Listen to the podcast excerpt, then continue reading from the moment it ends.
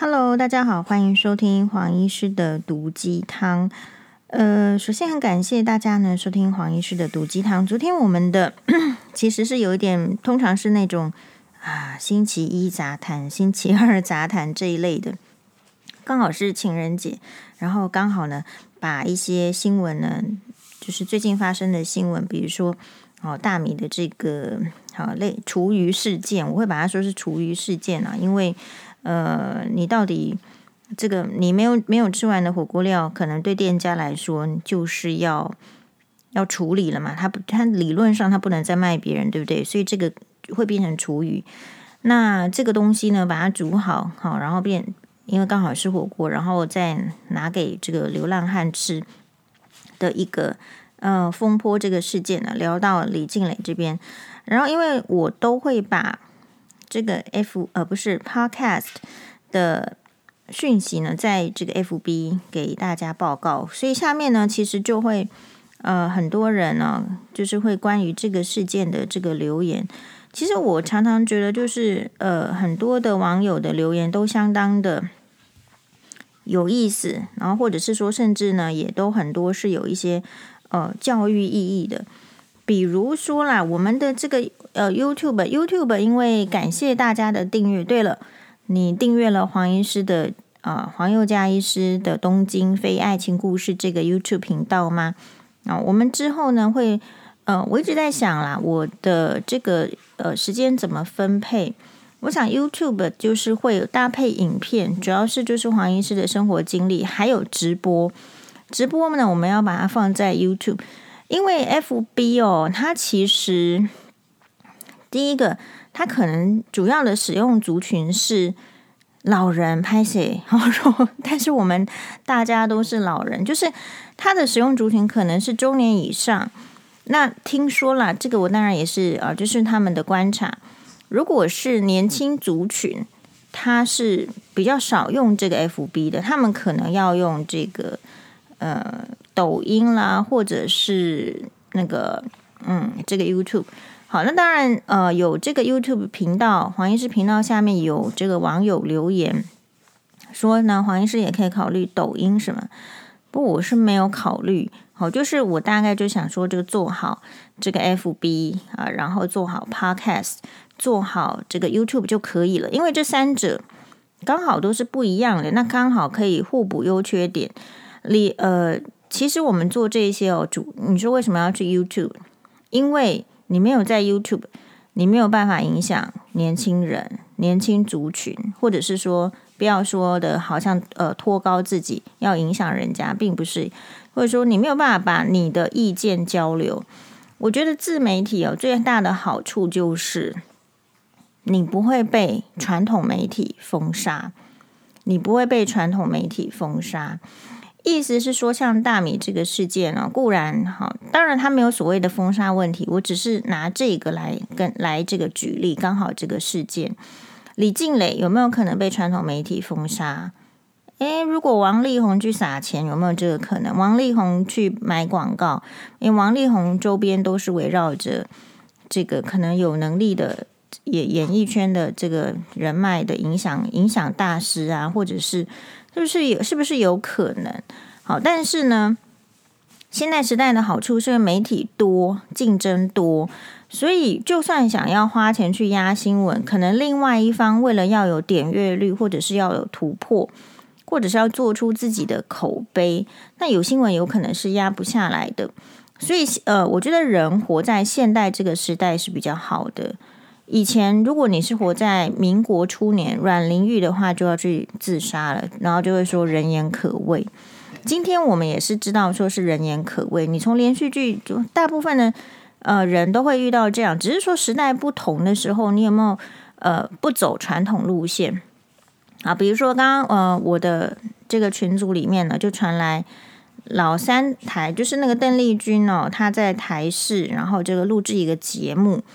然后，呃，台视把它做成一个有一个台视时光机，然后在 FB 会有一个短影片，就是邓丽君去上这个节目，然后他请来就是说，呃，比如说曾经在这个呃中视啦、台视、华视那个时候就是老三台的时代，然后呢，他说不能够把三台的演员，因为各自有合约啊，不能在别人的台里面出现，把它聚集起来之后呢，呃，就不没有办法聚集嘛。好，那只能聚集什么？聚集三台的福利社的菜，就是那个时候可能就是餐餐厅。好，然后可能邓丽君就说她喜欢吃，哎，这里切阿米哈，应该台语是这样嘛？他翻国语那个就怪看起来怪怪。好，切仔面。好，然后就说啊，如果有这个话，他就会跳槽。其实哈，那个节目你会发现布置简单，那么设备呢简陋。好，就是你这个三台的菜，你你现在的时代去看以前的节目，你会说他就用那个纸纸盘子，然后装几道菜。好，砂锅鱼头勉强用了一个锅子端出来。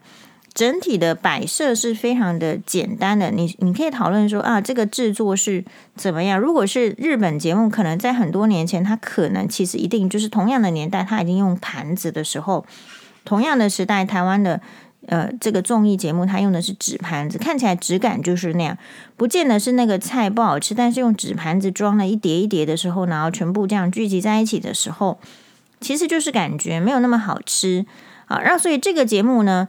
呃，三个主持人不是三个，三个艺人明星都非常的，在那个年代，我认为到今天来讲也都是就是大牌。一个是呃这个林峰，一个是邓丽君啊，呃，另外一个就是很像是呃，就我我突然熊熊的忘记，嗯，就总而言之也是就是今天的这种相声啊，哎，就是前一阵子才说都不要去中国的那一位。嗯，这个演员呢、演演技非常好。我现在穷穷忘记他的名字。好，那我要说，我看完的是说，当然是我们是因为邓丽君，所以点进去看啊。大概邓丽君的节目我都看过了啊。她就是穿着黑色的洋装，然后戴一个很大的粉红色的耳环，嘿，然后就就录影。其实你再怎么喜欢这个艺人，以今时今日的眼光来看，就是觉得那个节目呢的。制作的那个费用经费一定是有限，然后呢，它的它的内容其实再怎么大牌的艺人，你说林峰在那个年代已经很会讲话了，可是讲出来的话，在今天看起来，哎，听起来有一点干呐、有一点干。呵呵，那这是什么意思呢？就是也是托呃媒体这个大鸣大放了，百花竞争，所以。这个节目的制作才越来越越进步，大家互相竞争嘛。所以，比如说 Podcast 或是 YouTuber 也是啊。其实你会注意到，呃，真正盘踞在那个排行榜，或者是真正是百万 YouTuber 的，大概就是那几个人。好，但是反而来说，YouTuber 可能是比较容易被，就是说长江后浪推前浪啦，或者说这个取代掉的。但我觉得他们这些自媒体有一个。呃，很重要的形式就是，你可以透露出你的生活方式，然后你可以去找你要的生活方式去学习。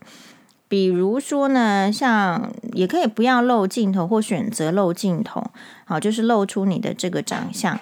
我觉得露出长相的问题是，有时候呢，这个真的不是帅哥美女，可是他，因为我最近哦。不是在学习怎么制作 YouTube 嘛，所以就会有很多 YouTube 教学的影片。那我个人觉得很感激啊，我就是一边放着影片，然后一边呢，他说要下载，对，感谢我们的粉丝说要下载 Canva，我就去下载 Canva。好，而且呢，还这个就是说，它有一个比较专业版的试用，可以试用二二十八天，呃，两个礼拜免费。那我们就去给他试用，就是多做多学习。好，所以呃，可是呢，那这样子的意思是什么？就是说你在学习的时候，那个呃，YouTube 或者是 Podcast，你在收听的时候，你说跟三台传统的老节目有什么差别？我自己感觉就是说，即便三台传统的老节目，或者说你看电视节目，它再怎么制作费不够，它大概呢可以让你看到。好的影像画质，但是这个好的影像画质在今日，因为大家呢能能够去购买那个很先进的、精巧轻便的摄影器材，其实已经很很接近了哈。或者说你的这个呃科技的能电脑能力在进步的时候，这部分可以修图，可以怎么样？其实很精进。那可是呢，如果你听这个 podcast 或者是 YouTube，你会发现有一些。其实你是不看字幕，你是完全听不懂他在讲什么的，特别是年轻人，然后讲出来的语汇很少。哦，讲出来语汇呢，就是你要表达一个，这个就很像你在看那个新闻的这个直播现场，还是 呃，比如说最近的直播现场就是那个土耳其，可能呃各家电视台或是主要电视台。他会派记者去现场，然后就会说：“哇，那个这个地方呢要访问啦，然后看一下后面就是这种断垣残壁的样子，或者是说哇要去的这个唯一的一条道路阻塞，所以既然车子都没办法发动的时候，就要下来讲几句话。”诶，我看的是那个东森的，是呃还报的还不错，但但是有一些呢，你是不是可以想成说，在不同的场景的时候，比如说那个街访，好街访，呃。或者是呃访问啊，这个我不管是重大的什么火灾啊，或者是医疗，你会发现那个年轻人提出来的问题，其实跟那个老三台那时候 其实一样，是很干的。所以提问题哦，也是要很花时间的。所以你说这个呃新闻哇哇哇为什么能够做这么久？其实我想就是它很难被仿冒。它很难被仿冒，是因为呃，不管是之前的这个美人姐跟郑大哥这两个这个组合的哦，或者是那这个就是我们年轻的时候看的啊，或者是现在的就是以郑大哥为主的。那重点是你的提问，我觉得是很难的事情。大家有没有练习提问呢？比如说我们在看这个镭射术前检查，这这个检查病人他全部眼睛哦那个。当然，你会拜现代知识所所所赐哦，大家都做好了功课，好像没有问题。然后你要问，通常我这个看完一个病人，我就问他说：“你有什么问题？”那可能是因为我讲的也比较久啦，比较多，好，那所以病人呢，有时候其实就是没有问题。但是你要去想哦，这个状态还是在。你可能是，比如说你怀疑你是，或你需要做近视雷射手术，或者是你怀疑你是是不是有飞蚊症，你可能已经上网好，这个收集知识。我们现在收集知识很容易的时代，大家有想到忽略的是什么吗？那你的提问好像就不就容易被压抑，你会被这个媒体知识的灌输，好像就是你看到的资讯是对的。你有没有跳？你有没有跳脱这个层面？好，比如说。那个辛巴我觉得很棒，他就会问我说，他在 Google 里面查到的资讯是不是真的？因为我就会提醒他说，有可能是假的。我就说嘛，因为你上次就是我遇到一个呃情形，就是有人问说什么女王有没有参加这个查尔斯的这个婚礼啊？他就是有跟他去那个在一个教堂里面那个走出来的样子，当然就是要有参加婚礼。那你如果要这个细致的去追问，说什么公呃什么去签字，因为他们的婚礼可能有，比如说有小仪式呢，还是去什么市政厅签名这种，那大概类似。好，那你就当然就是有去那个。可是如果你翻译成中文的话，啊，去参加婚礼，那就是女王有去啊，因为他们两个就是穿的婚礼当天的呃那个比较第二次二婚的，或者是比较简便的那种那种礼服嘛，白色礼服嘛。好，可是你如果去打那个打那个 Google，或者是你去打雅虎，你事实上可能看到的是，你去问知识题哦，他会提问说：“啊，女王有去参加查尔斯跟卡米拉的婚礼吗？”你竟然看到的答案是 “no”，就是没有。好，大概你也会这样。所以呢，嗯，我觉得。现在这个社会确实有一个概念，就是说，他没有，他也许没有一个标准的答案，看你要从什么地方切入，然后获取你要的答案。但是因为获得答案的方式太方便了，你只要会上网，你只要会打字，你不太像以前，我们要什么事情要查，就是要跑到图书馆，好，或者是就是要买那个书来看，然后要看很久。啊，别或者是说什么什么的好，都就就是需要这样旅游。你想要知道什么资讯，然后买一本旅游书，啊，字很小，然后他写的那个店呢，就是那几家。那现在呢，因为自媒体的发达，就是如果你没有这个看 YouTube，我建议可以看呐。好，那就是说你可以去看，比如说同样你想要去假设啦，伦敦旅游，好，或者是呃你想知道东京的美食，你只要打进去关键字，你就有好好多的节目影片可以看。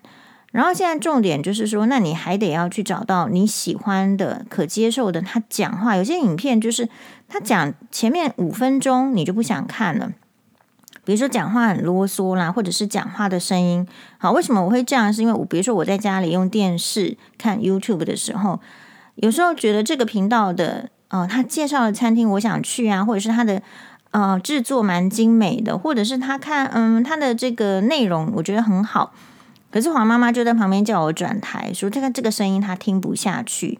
好，所以每一个人会有每一个人的需求。那这也是就是我鼓励，就是您可能是呃那个中高年龄的人，我相信呢，你要就是要预防老人痴呆呢，就是要不要每次都做一样的事情，每次做一样的事情其实是不太需要思考的。大家有没有注意？就是如果你要去旅游，你要去想说我要怎么样打包行李，要去哪里玩，我准备要吃什么，你一定有一个新的刺激的时候，你才会有新的这个思考。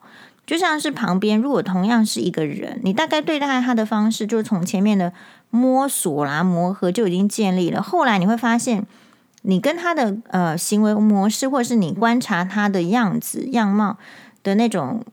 已经非常的固定，所以久了之后，你跟这个同样的一个人，比如说家里的，不管是老公啊，还是老婆，还是小孩，就是你很少发现发现这个新鲜的点。但你要怎么发现新鲜的点呢？其实也可以透过，比如说看 YouTube 频道，然后你可能诶，也许是做菜的料理，好像做菜料理是这样。我跟大家报报告一个秘密，就是马在勤律师上次跟他一起录影的录哇哇哇的时候。他还推荐我一个什么，也是 YouTuber，好，然后呢，他这个 YouTuber 就是专门在教人家做做菜，然后 马律很好笑，他也真的去照的，他说就看着他的这个 YouTube，他说黄黄医生你一定要知道这个，因为你照着他做，哎，做出做出来结果还蛮好吃的，好，所以我们的 Podcast 的这个听众，如果你还没有去在这个 YouTuber 啊、就认识几个，然后你可以去，反而是可以刺激你。你去想一下，你想要看什么样，然后你想要学什么样。那最好的好处就是说，比如说像我们现在通膨嘛，大家都要想开源节流，所以我现在要做影片哦，我可能没有真的去上什么课程，好上了什么几万块的课啦，或者是什么，诶，然后就用那个那个 Can 那个 Canva 那个软体，就自己先做做看，然后呢，不会的再请教人。对于资源有限。金钱有限，或者是说你是时间有限，还没有办法去上课，或者是决心有限。决心有限是说，啊，我也不知道要不要呃做到什么程度啊，需要赶快砸那么多钱下去。按那干货，其实都是啊，你的 YouTube 影片里面会有很多就是学习。那当然了，我们也会知道，就是说，就是我在前一集提醒大家的，你所信赖的、信奉的这个 YouTuber，他不见得是。真正在这个领域专业，但是他诚恳的表现出就是他的个人意见。比如说你在里面也会看到很多减肥的、营养的。那如果说你本身不具备，就是说减肥营养的相关的基本知识的话，说实在，你无从判断他说的是不是对的。比如说我自己啊，订阅了很多的这个教化妆的这个频道，就是人知道自己不足嘛。那就是想要去，就是多看看，多学习。那但是呢，其实也没多认真，就表示说我们真的兴兴兴趣还有志向不在这里。要说实在啊，就是因为我的这个背景，比如说在化妆方面背景知识不足，所以我就可以很明显的察觉到，我可能只能听，只能吸收，我没有办法去思考，因为我的 source，我的这个 background 不多，我没有办法去想它这样到底是不是。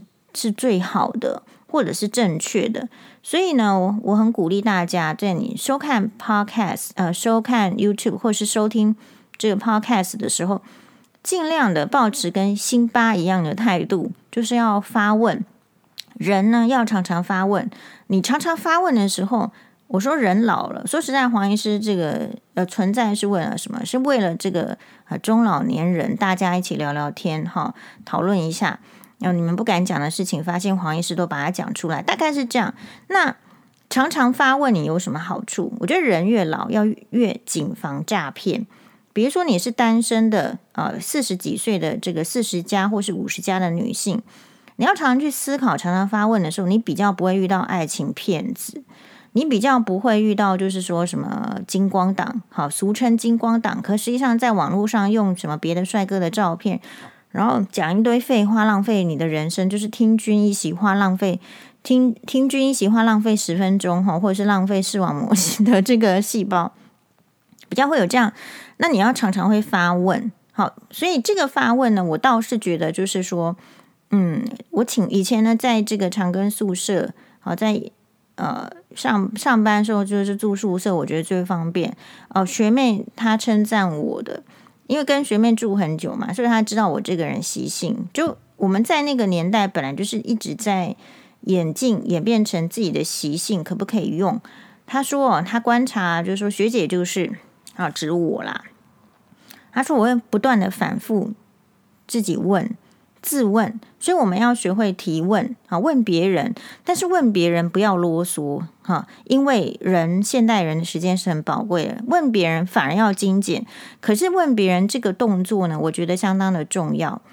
你怎么样在别人宝贵的时间？我说人的时间非常宝贵，一天就二十四小时诶，而且我都跟欧巴讲说，如果你你不在乎他，他就跑走了。只有你追的时间，时间是不就不会追你的，时间就是把你抛下。那所以，呃，你去问别人的时候，提问有什么好？你会练习，你要精准，你要精准提问，你就得准备功课。所以，呃，有一次听这个邓惠文医师访问这个郑大哥的时候，就说，其实郑大哥，你说，呃，这么多的这个主持节目，可是人家是早上六点就要起来，就要看今天所有的新闻，然后准备这个资料。所以，我们回到前面，我说这个节目为什么能够持续？因为郑大哥很会发问，很会提问。那很会提问的前面的前置作业是什么？要有充足的海量的准备之相关的知识，你才会有感想，或者是你才会有不明了的地方。好，那当你这样子准备自己的时候，你会发现这有非常多的好处。呃，第一个，你的知识面是不是变广了？好，所以郑大哥是不是各种议题都能发问？好，各种的这个内容都都可以到相当的好的水准。然后第二个，因为你去收集这些海量知识的时候，我觉得很容易在比较好的心态的人身上，就会呃觉得自己是不足的，或者是说有为者亦若是，向里面你所看到的好的人学习，然后见贤思齐，见不贤而内自省。所以就会感觉到说，这个这个郑大哥的那个私下的人品品质是非常的啊、我觉得是非常好的，不同不同凡响。那你去想说你，你有时候你看到这个人，你会羡慕说他成功哦，或者是说他为什么可以这么厉害哦，可以做这么多事情。所以我会去想说，哎，那他可能是因为做了这一些，然后所以有收获，然后他到了某一个点的时候，其实他就有机会。去认识更多好的人，比如说可能啊，不管是大米啦，或者是主持节目像郑大哥，我觉得最大的好处就是他可以认识不很多，可能是在业界或是各自领域的佼佼者，就是这样子。好，然后呢，就有机会再把他所知道的转换成，也许不不知道什么时候就会出现的养分，再给大家。所以一定要去提问，然后你对。提问的时候，因为不要占空占人家的时间，你自己要去反刍你想问的，然后什么样精准，其实呃这些都是可以练习的。然后你对别人提问之后，你也对自己提问。好，那这个我们要怎么应用呢？第一个应用应用到这个。同理心上，所以为什么鼓励就是中老年人以上的，你多去做一些跟你本来的时代不一样的事情。你喜欢的本来的时代的事情，当然可以保留。可是其实，嗯，我不知道啊。就是以我来讲的话，我可能就是一直都很喜欢珠穆摔角，一直很喜欢这个邓丽君的歌，或者是其他的这个老歌啊、老歌星啊。这个这个部分，我就觉得是可以保留。那年轻呃，你去这个接触中老年人以上的朋友去接触新的东西，我觉得有一个很大的好处，就是你会因为接触新的东西而知道自己是不足的，你会知道人生是有限的。你会真诚的面面对这个，然后你有一个什么呢？你有一个克服困难的机会，你有一个挑战的机会，那么所以自信心就有机会再增强。比如说，我们有一个网友，他说等黄医师做出封面的时候，就要来给我按赞。好，对，所以诶，我也做出了封面。这个意思是什么？这个意思就是说，呃，姑且如果大家不像黄医师这样子会跟其他的网友互动的话。其实你在从一件事情，你你，我觉得中老年人不太容易有这个成就感，是因为中老中老年人之后，其实你的健康状况只会走下坡。那么你如果在退休之后，其实你不太你在那个花钱上面你会很节制，你会有那个受限感，然后因此你就不太敢去。挑战事情，那你没有办法挑战事情，你会因为金钱的减少、健康的减少，你这个自信就会慢慢慢慢的消失。所以有一种这个其实也是很重要，就是老人忧郁，就是这样。好，那所以呃，不管是老人忧郁啊，还是失智症，我我认为其实都是需要有一些有趣的刺激。这个刺激可能就是，你可以自己去花时间。好，然后第二件事情就是说。我们鼓励中老年人这样子的话，有一个好处，就是他比较容易在接触新事、新事物的时候，去看到年轻人的表现啊。比如说，我要这个学这个 YouTube 是影片怎么制作，好，我才我不会说站在外围，然后就说啊，做这些影片的没有什么，YouTuber 没有什么，大概不就不会这样讲，对吧？可是如果你没有跳进来，你没有去看影片的时候，因为有时候你看影片，你会觉得它很丑。啊，或者说她这个她也不是美女，其实人会很直观的，或者是说她的外形，因为为什么会是 YouTuber 而不是明星？就是她是有有差异的。那人呢是不知不觉中可能会呃，其实这些都是真实的感受，也没什么好好可隐藏的。你就是看到美女你会拍手，你看到比较丑的比较你你就会觉得说哈，我不想继续看下去，这些都很自然。可是人这些对自然的反应要怎么样去？呃，让自己更到另外一个修养的层次呢，就是你可能要亲自的去参与，去去去弄。你不要觉得这些事情很简单啊，就是中老年人会觉得说年轻人事情很简单，可事实上是他们根本没做，所以他们觉得很简单。那为什么不做呢？是因为其实也怕那种挫折感，对吧？所以你在做这件事情的时候，一定会有挫折感，然后也会有成就感。或多或少的，那总而言之，就组成这个生命中的一个一个点缀。你并不是要以这个做职业，或者是怎么样。好，但是呢，像我看这么多频道，我就觉得说，当然，也许看的频道不多啦，跟其他人比起来，其实少的就是，呃，比如说五十岁以上人做的 YouTube 很少，非常少。我认为有第一有第一个想法是说，可能人老了就不敢出现在镜头面前了。因为我们的华人世界对人的这个外貌长相啊是非常苛刻。比如说，其实我有一次跟这个呃中国嫁到台湾的这个，哎，他他的那个部落，哎，他的这个他也是一个就是 YouTuber，好，他就是那个嗯，哎，忧郁媳妇嘛还是什么？哎，我对不起，我有点忘记。总而言之呢，他跟我一起录影的那那一集就是非常。有趣啊，非常有趣是说，其实他本人就是蛮高、蛮漂亮，皮肤很好。可是他说他他录影的时候也是，就是下面的观众会留言说：“哎，你是不是要去化妆一下？哈，比较有礼貌，类似这样的。”所以，也许是我们的华人世界很容易，就是其实外貌不怎么样的人敢去就是躲起来，然后去指责人家的外貌，或是期望期期望大家的外貌变成怎么样？所以其实每一个人哪哪里有责任要变成林志玲？只有林志玲自己有责任要变成林志玲吧？我们其他人哪有责任要变成林志玲？可是社会就是用林志玲的标准在要求其他的女性，不是吗？你是不是应该要瘦一点？你这样在荧幕上能看吗？好，然后呢，或者是说你是不是应该要漂亮一点，或者是你是不是应该要化妆什么什么的？我想这些都是主角。也许中老年人他比较没有出现在 YouTube 里面，好，所以不过你也可以看到很多人为了保护隐私，或者是要减少这一类的批评，其实没有露脸也是可以做得很好。那这边给大家参考。好，那第二个这个我们前面所讲的道理的这个运用呢，就是。呃，You YouTube 里面呢，在黄医师推荐的这个情人节餐厅是这样。我觉得内湖呢有一家叫做这个铁板教父谢乐关，就是它相当的，我觉得对中老年人以上来讲，就相相当健康的铁板烧。因为呢，如果你讲到铁板烧，你可能会想到油腻腻。好，百货公司地下街虽然是好，可你要去吃之前，你上了年纪的人，你可能会觉得。要去吃吗？好像有一点就是负担比较重，因为它确实油用的比较多嘛。然后你坐在旁边，是不是吸到一些油烟味？可是比较高级的铁板烧，呃，比如说像是呃这个铁板教父谢乐观，可能是很知名的铁板烧名店了，或者说它这个做的就是比较养生，因为你吃起来就是没负担。那么价位呢，大概就是哎那个。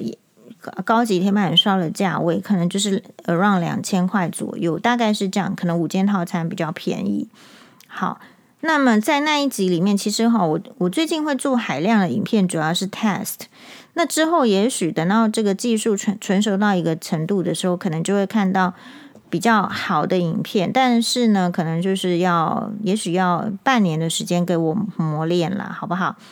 那呃，有一个网网友就留言说。建议，其实那个网友是不错，他就是订阅很久，他也是一个一个这个粉丝哈，只是说我觉得他不知道他其实他的留言，他本人怎么样我不知道，但是他不知道他的留言，也许因为简化了、简便了，其实让接受者感觉不是很有礼貌，就是呃，他在我的感觉就是啊，是一个粉丝，但是呢。他好像不知道他的留言不是很有礼貌。那他留了什么呢？他其实就留言说：“嗯，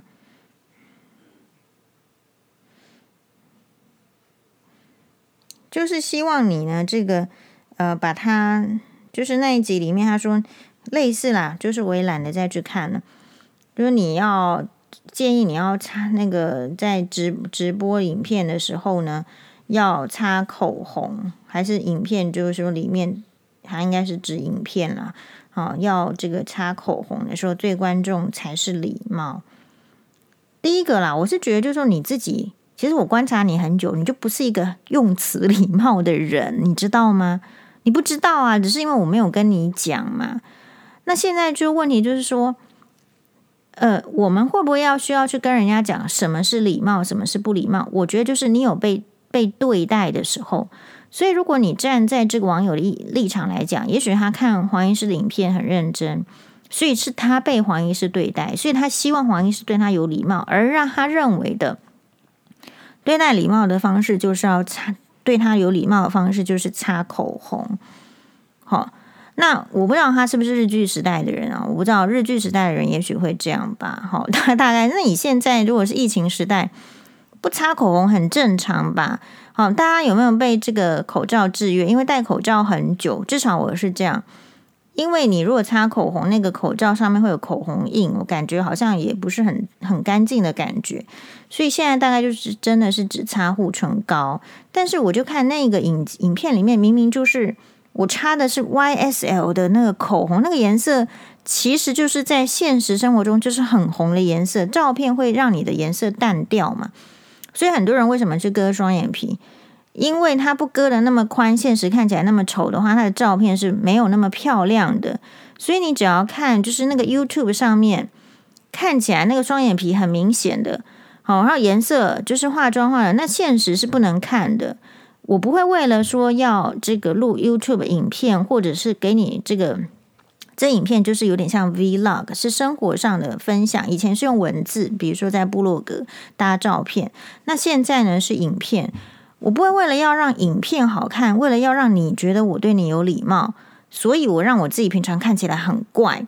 这是一个 good point，就是说很多的明星，你去看他的 YouTube，你会觉得说双眼皮很好，然后呢化妆很好，但是其实现实中生活中，我们一看会觉得不是很舒服。诶，说实在。那请问，到底是要对现实生活中的人礼貌，还是要对你荧幕前的人礼貌呢？好，那如果所以我就去回他，那照你这样讲的话，说实在，我也觉得不知道要建议你什么。你我明明有擦口红了，你看不到，我是要建议你检查这个，因为因为水晶体跟黄斑部都可能 造成这样的情形嘛，是不是？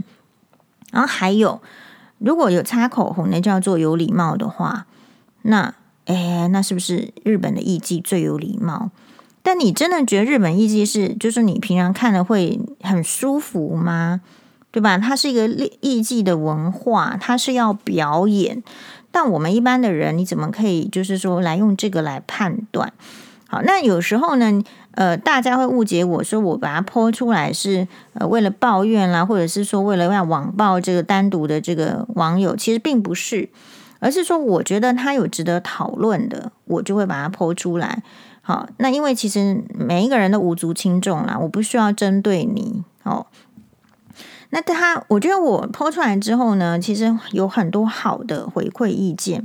比如说，有一个网友的想法就是说，他觉得就是女生又对女生很苛刻，你绝对不会去要求男生要不要化妆。好，你不会跑去男生面前说，其实我看了很多 YouTuber，我都受不了，那男生长得真的是很丑。可是他就讲出来的话很有知识，可是我们就不会去讲。他说：“你你你可不可以去去整形？可不可以就是怎么样？”我们不会去讲这种废话。我们要看帅哥，就是看那个钟汉良、吴磊那个电视剧，打开来就就看得心满意足。还有玄彬。那我们看到这个 YouTube 的时候，固然你内心会有一个，就是因为你看过帅哥，你就会觉得他不帅，但是你会觉得没有什么可挑剔的。啊，因为他的知，你就说是会看到他其他的知识面，他做的好的地方，所以这个网友让我感觉感觉到的是，我觉得他不是他的人生是很挑剔的。那有一个网友也留言的很好，他说：“你不要理他，你今天理他呢，那他呢就会下次就会来要求你的这个，比如说背景啊，什么什么什么什么细节。”是，我觉得人生啊。这个是呃，现实面跟网络上其实是一样的。就有一类的人，你知道吗？其实你很啰嗦，然后你很烦，你自己知不知道？其实不知道，因为大部分的人都不会直接的跟你讲，吼、哦，就说你很啰嗦。有啦，小孩子会跟妈妈讲你很啰嗦，但是如果你已经没有没有这样的声音的时候，大部分人是对啰嗦的人是远离的嘛，大概就是这样子而已啊。比如说我前婆婆就很啰嗦啊。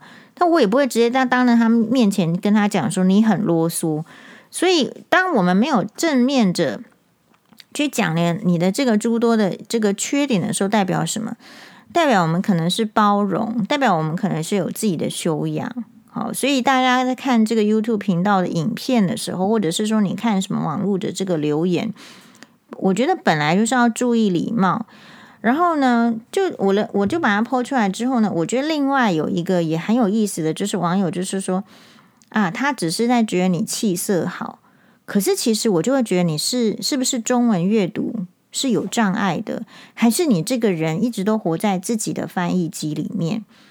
就是有一些人他会把别人其实讲出来的话的争议，他会。很不舒服，然后很不舒服，为了要生存下去，就把它翻译成自己觉得好的。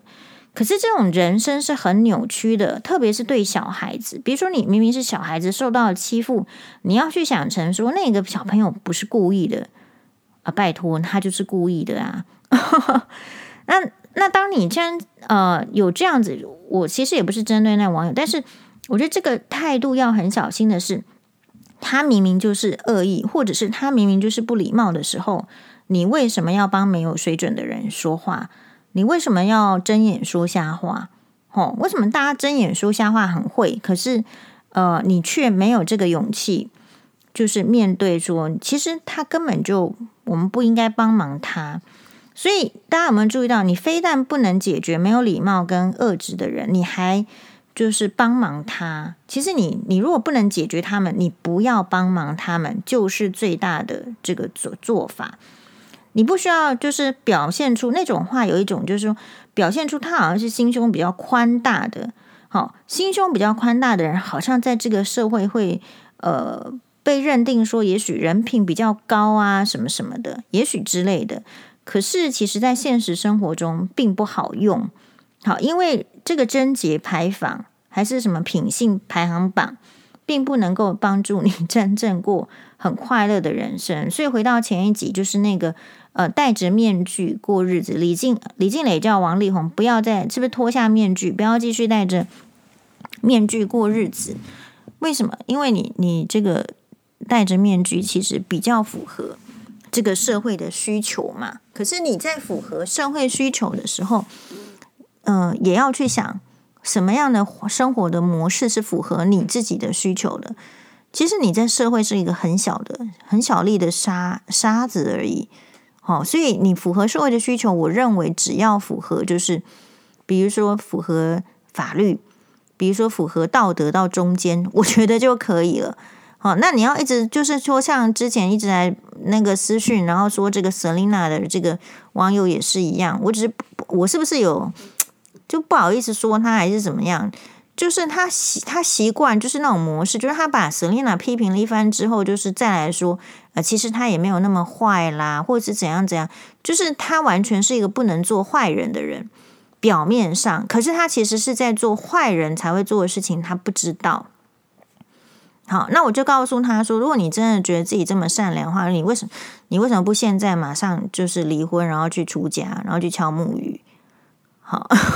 你说没有物欲的话，你为什么不现在马上出家，然后去去敲这个木鱼？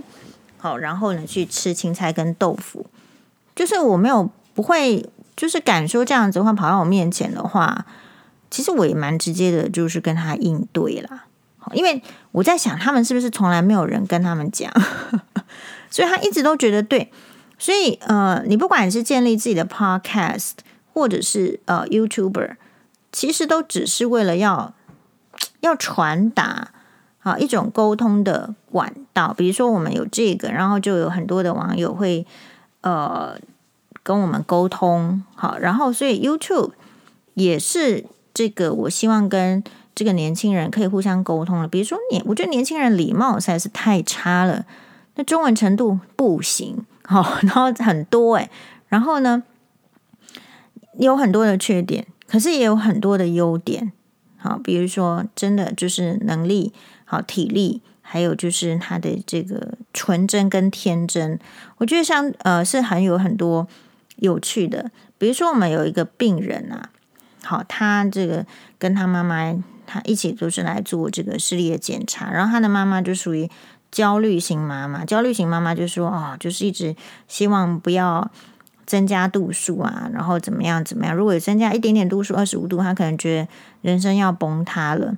那会抱怨说，是不是因为看这个爱情小说？其实我想，这个女生年纪大概只有可能小六啦，国一了，然后就在说要呃讨论说，是不是应该看爱情小说太多了？所以他妈妈的立场是，你叫他不要看爱情小说啦。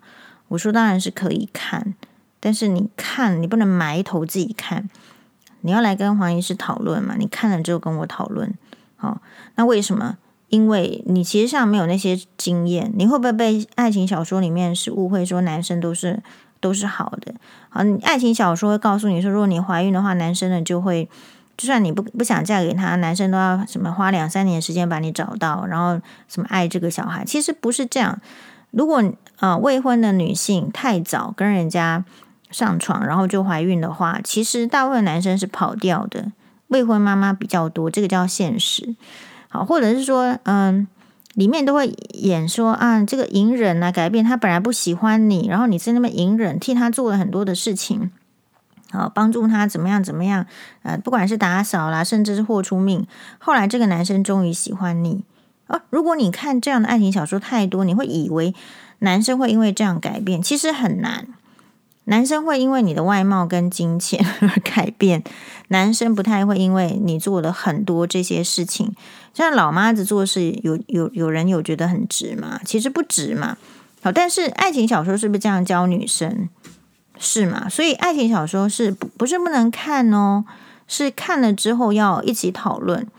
好，所以现在就是说，呃，我觉得作家也是需要鼓励的，作家也是需要进步的，然后才能够写写出时代时代的元素在里面。好，那但是时代的元素加进去之后，是不是爱情就有点梦破坏了？其实也没关系。有时候你看这些就是呃古代的，好，所以那我再说一次，那个简癌真的很厉害，就是你。作家虽然现在作作家多得要命，可是能经得起考验的作家真的是很少。好，所以如果想要做作家的人，也真的是要好好努力，要多看书。好，书里面呢还是有不同的力量。好，所以在这边很感谢大家的收听，马达呢。